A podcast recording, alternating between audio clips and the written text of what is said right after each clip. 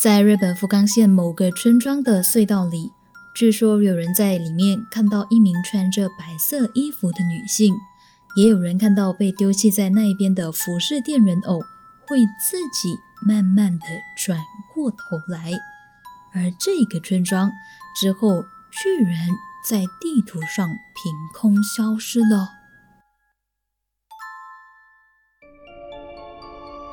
悬人。悬事，悬疑馆。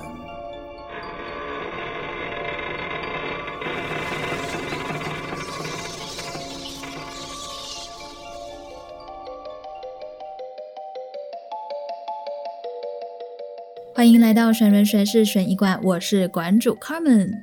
这么快又来到了我们的第二季的第十五集了，也意味着这一季呢已经来到了尾声了啦。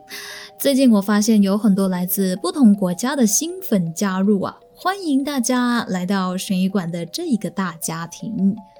好嘞，今天要说的这个主题呢，是我很感兴趣的。我是在香港的一个综艺节目里面呢，知道这个地方，然后就有去搜了一搜它的故事，就觉得，诶，这个地方不错啊，可以放在悬疑馆里面和大家分享，所以就有了今天的内容。究竟我说的这个地方是哪里嘞？就是日本四大灵异圣地之一，在日本九州福冈县里面的犬鸣村。现在呢，在地图上已经找不到这个地方了。那在第一季的时候和大家分享过，也是日本四大灵异圣地之一的自杀森林青木原树海。第二季呢，就轮到了犬鸣村啦。据说那边是非日本政府的管辖地带。传闻那里的村民呢极度残暴，会用斧头乱砍入村的外人，甚至闯进那一个村庄的人，最后都会出不去。于是就有了一连串如幻似真、令人好奇的都市传说频频传出。那那边附近也确实有一个真实存在的灵异景点，那就是旧犬鸣隧道。据说呢，犬鸣村是以这个旧犬鸣隧道作为起点的，是通往这个神秘村庄的唯一路径。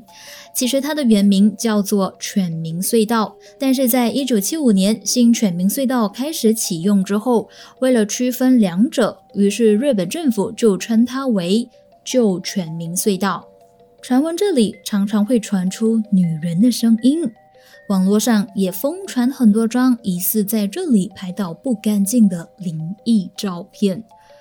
究竟这个神秘的小村庄隐藏着什么可怕的秘密呢？为什么后来会消失在地图上呢？而这条阴森到让人腿都发软的隧道，又发生过什么骇人事件呢？现在就带大家一起穿梭回一六九零年的日本福冈县去看看。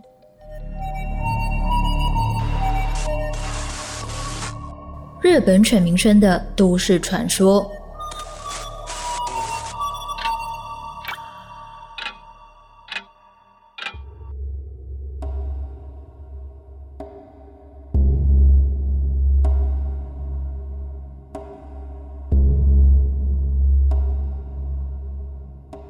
犬鸣村位于现在日本九州福冈县里面的宫若市。相传这个村庄曾经确实存在过。在一六九零年以前呢，还没有村民。直到一六九一年，由福冈藩厅正式命名为犬鸣古村。不过现在大多数的人呢，都习惯叫它叫做犬鸣村。犬名这个名字其实是为了纪念一只忠心保护主人的猎犬而命名的。话说有一天，当地曾经有一个猎人带着他的猎犬一起上山去捕猎，在狩猎的过程中，猎犬突然发疯似的疯狂吠叫，无论猎人如何叫它安静、安抚它都没有用。随后，猎人因为担心它继续吠叫会吓跑其他猎物，于是就开枪杀了他。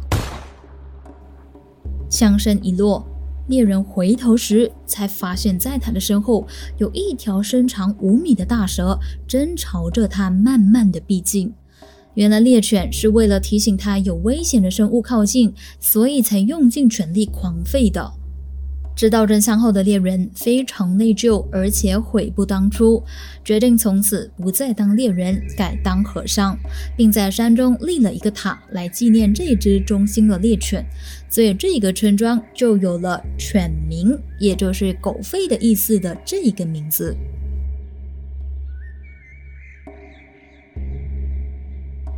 传闻犬鸣村是一座四面环山、与世隔绝的小村庄，居住在那里的村民大约有百多人。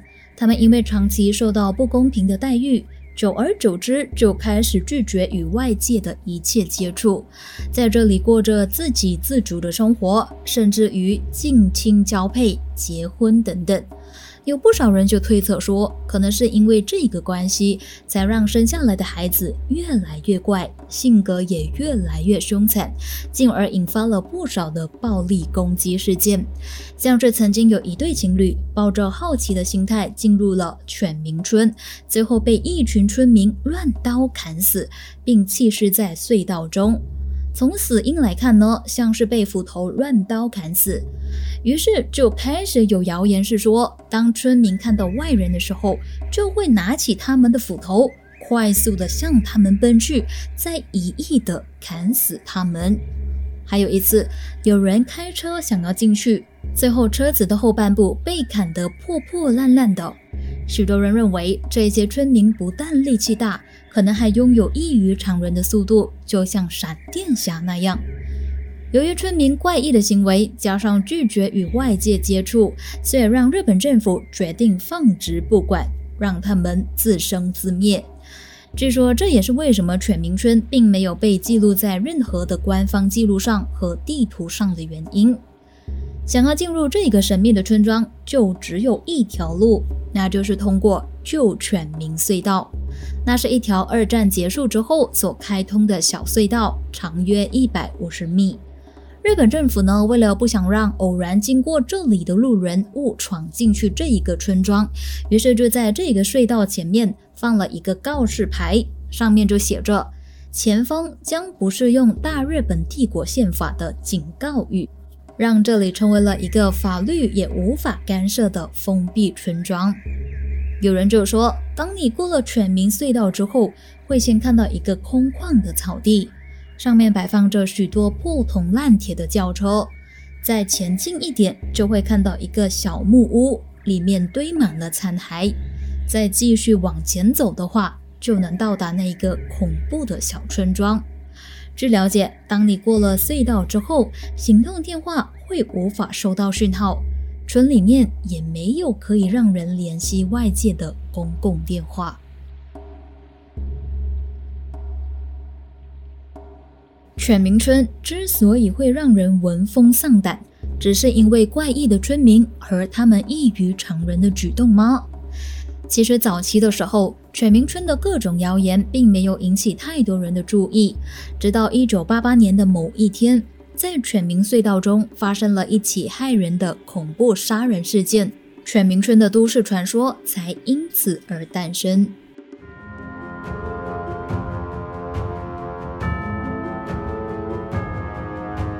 犬鸣隧道烧杀事件。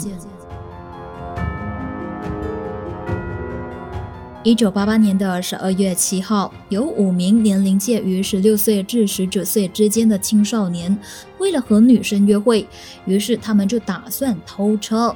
他们在路上刚好遇见一名正在等红绿灯的工人梅山光一。这一位工人呢，他们也认识，于是他们便向梅山提问说。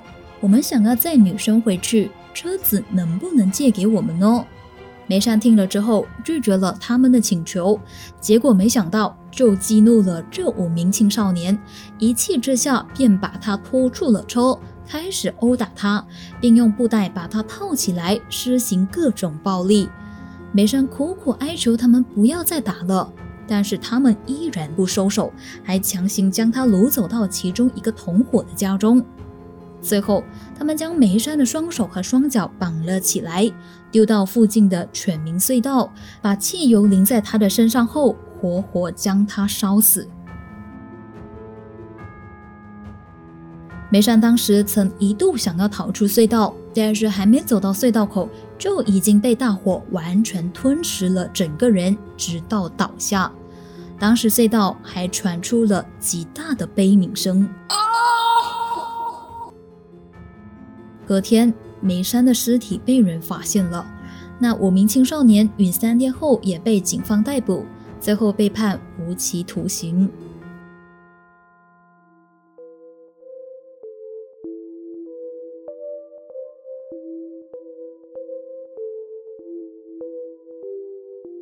工人梅山被烧杀事件发生之后，通往犬鸣村的旧犬鸣隧道就像被他下了诅咒一样，发生了很多诡异的事件。首先是一九九二年，有一群年轻人开着面包箱型车，打算到犬鸣村去探险，但是在路上不知道发生了什么事，车突然间就撞上了电线杆，造成车上多人受轻重伤。让他们无法成功进入村庄。另外，在一九七零年至一九九四年期间，日本政府为了要兴建水坝，于是就要求犬鸣村的村民迁移当地，并在一九九四年完成水坝之后放水，淹没了整个犬鸣村。这也是为什么犬鸣村会在地图上消失的原因。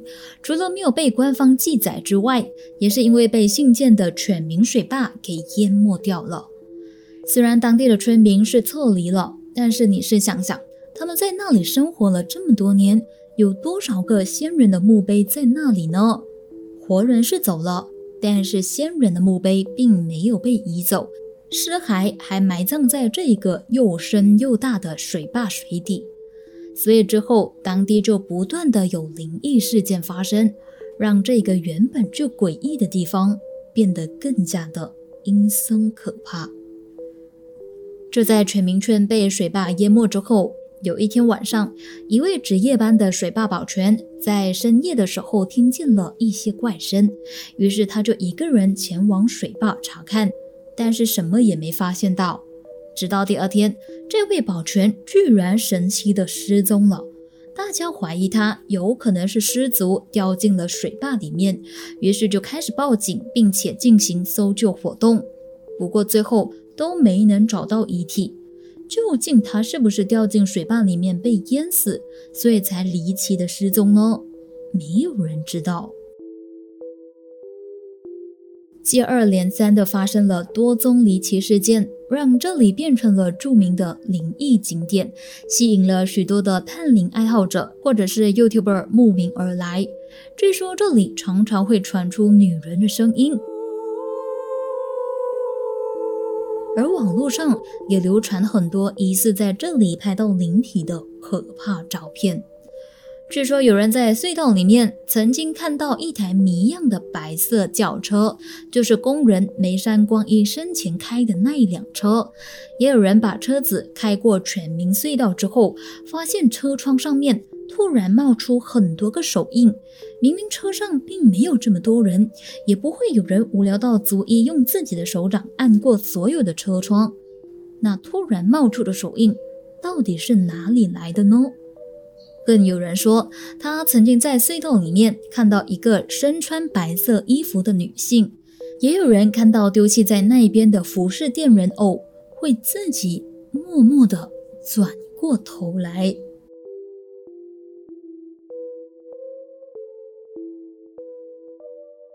在刚刚我们提到的灵异事件之中，有人就说啊，都是以人吓人、吓死人的成分居多，就是感觉都是被夸大来做故事吓人的。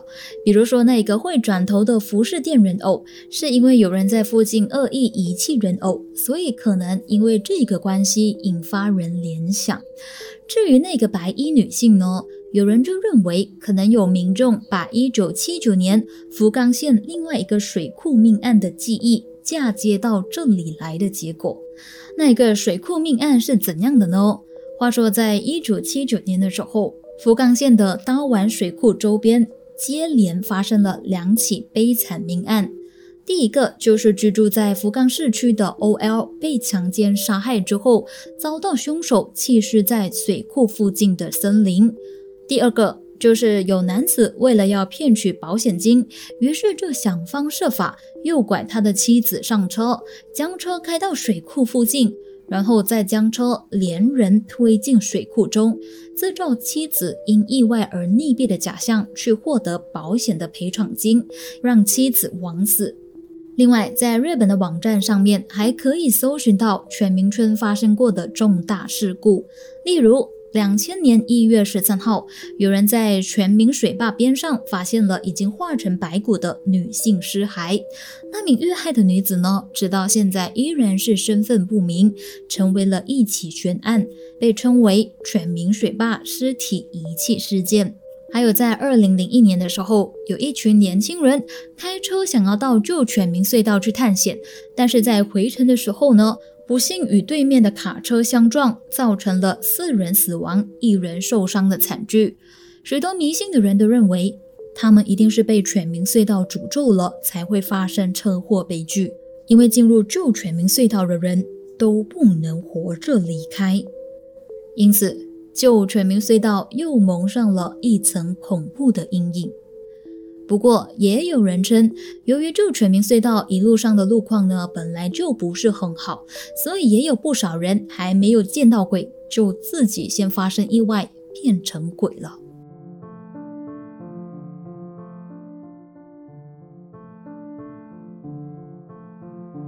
之后，这条充满着灵异故事的旧犬民隧道，在一九七五年新的犬民隧道开始启用之后，便被荒废掉了。停止使用，由于缺乏管理以及修护之下，常常会有石头落下来。再加上这里已经变成了非法丢弃废弃物，甚至是日本暴走族集会的场地。暴走族就是一种非法改装摩托车的日本次文化。所以呢，日本政府在二零一二年的时候正式封闭了这一条隧道，就连通往这条旧隧道前端的旧路也一并给封闭。据了解，目前隧道入口呢已经被一个铁宅给封住了，到处还有密密麻麻的监视器在监视着入口的情况。铁宅的两侧则被公若市的市政府还有相关的警察署设立了三个告示牌，分别写着：监视系统监视中，非相关人等不得进入，应有落实。如有人进入，可通报警察。前方禁止车辆通行，以及。前方是国有地，不得乱丢垃圾等等的告示牌。相信有了解过这个犬民隧道的人都会看过它的图片呐。它就是一个很老式、很窄小的小隧道。现在呢，已经被很多的大石头封住了入口以及出口，然后石头和墙上都有很多新和旧的涂鸦。感觉虽然是被封闭了，但是期间呢，还是有很多人闯进去探险，并且在里面涂鸦留下纪念。有很多的 YouTuber 也曾经闯进去探险，其中一名叫做雷探长的 YouTuber 就曾经潜入旧犬民隧道里面，并且走到了隧道的另一头去看看，就是传说通往犬民村的那个路口。他就说啊。另一边的景色非常的奇异，宛如隔世。他当时呢还用 DV 把那个景色给拍了下来。但是离奇的是，这一段画面之后，在 DV 里面莫名的失踪了。而他也形容，从铁宅一路走进去到隧道路口，周遭的环境呢都感觉很阴森，没有一点的生气。而在进入隧道之后，更听到有奇怪的声音。像是叹气声、水声和一些奇怪的摩擦声。另外，我前面说的那个香港综艺节目，主持人在夜闯旧全民隧道拍摄的时候呢，摄影师被人拍了一下肩膀，但是他的身旁明明就没有任何的人，吓到他们立刻中断拍摄。在另外，有网友透过一名日本 YouTuber 在全民隧道里面拍摄到的画面中发现。车子的 side mirror 出现了一名女鬼，这里我就不一一的分享了。有兴趣的朋友可以点开资讯栏里面的链接自己观看哦。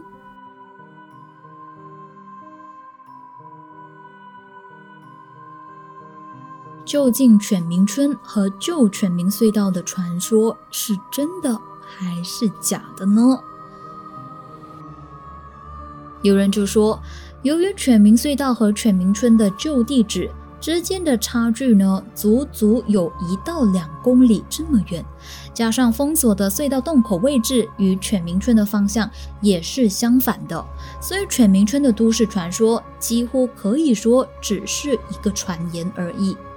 而根据福冈县综合图书馆的乡土资料中有记载到，现在的犬鸣水坝前身就是犬鸣村。当时的犬鸣村里面有农业生产，并有青年团、妇女会等等的组织，周边还有学校，但是就是没有记载到他们是曾经遭受过歧视的这些事迹，更没有村民拿斧头乱砍人的相关文献。另外，有民俗学家从日本的历史和传说发展脉络来看，认为单单以犬鸣村这个部分来看的话呢，很有可能是从其他地区的真实事件挪借，又或者是结合而来的。譬如说，像东北地区的山泽村传说，山梨县的树海村传说，也就是之前我们说过的那一个自杀森林青木原树海的传说。冈山县的金山传说等等，而网上就有人写说，现在旧犬鸣隧道的入口和出口附近都还可以看到有普通的人家在那边居住。虽然没有太多的证据，但是如果单单看故事本身的地点和逻辑来推理的话呢，感觉就像是一个都市传闻而已。是真还是假，就看你相不相信这些传闻了。犬鸣村的都市传说，曾经也被身为日本恐怖电影大师的清水崇导演搬上大荧幕，拍摄成同名电影，并于二零一九年的时候上映。电影中以触目惊心的画面、诡异惊悚的音效，让观众们彻底身临其境，感觉自己也和电影中的主角们一起身处在那一个恐怖的村庄，无法轻易的逃出这一个禁忌之地。电影当年在上映后，还打破了日本近二十年来的恐怖片寒冬期，掀起了一股观看热潮。这里就播出电影的预告片，让大家感受一下那个氛围。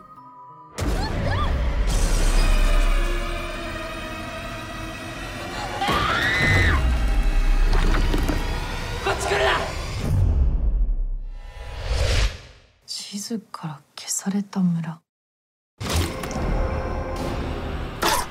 なんだよこれ。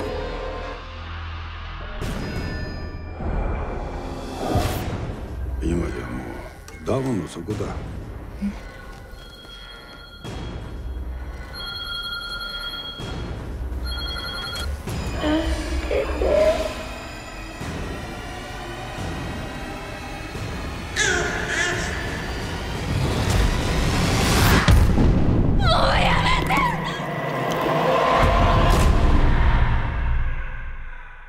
犬鳴村って何なの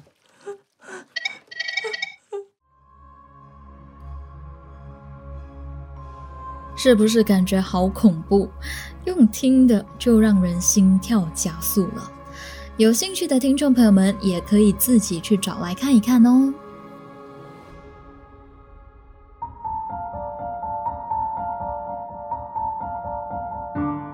这一集感觉还蛮诡异的。 但是论恐怖的话呢，我个人还是觉得自杀森林的青木原树海会更阴森恐怖一些。不知道是不是因为那边真的太多人去寻死了，所以感觉就很悲惨、很阴森。而这个犬鸣村的感觉就是还蛮像传说的。不知道你又觉得如何呢？都欢迎你到声音馆的 IG 去留言，让我知道哦。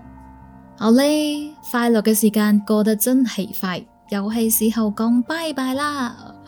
话说这么快呢，就来到了第二季的最后一集啦。是的，这一集是第十五集啦。如果有注意的话呢，第一季我也是做了十五集，所以第二季打算也是做十五集，然后就休息一下。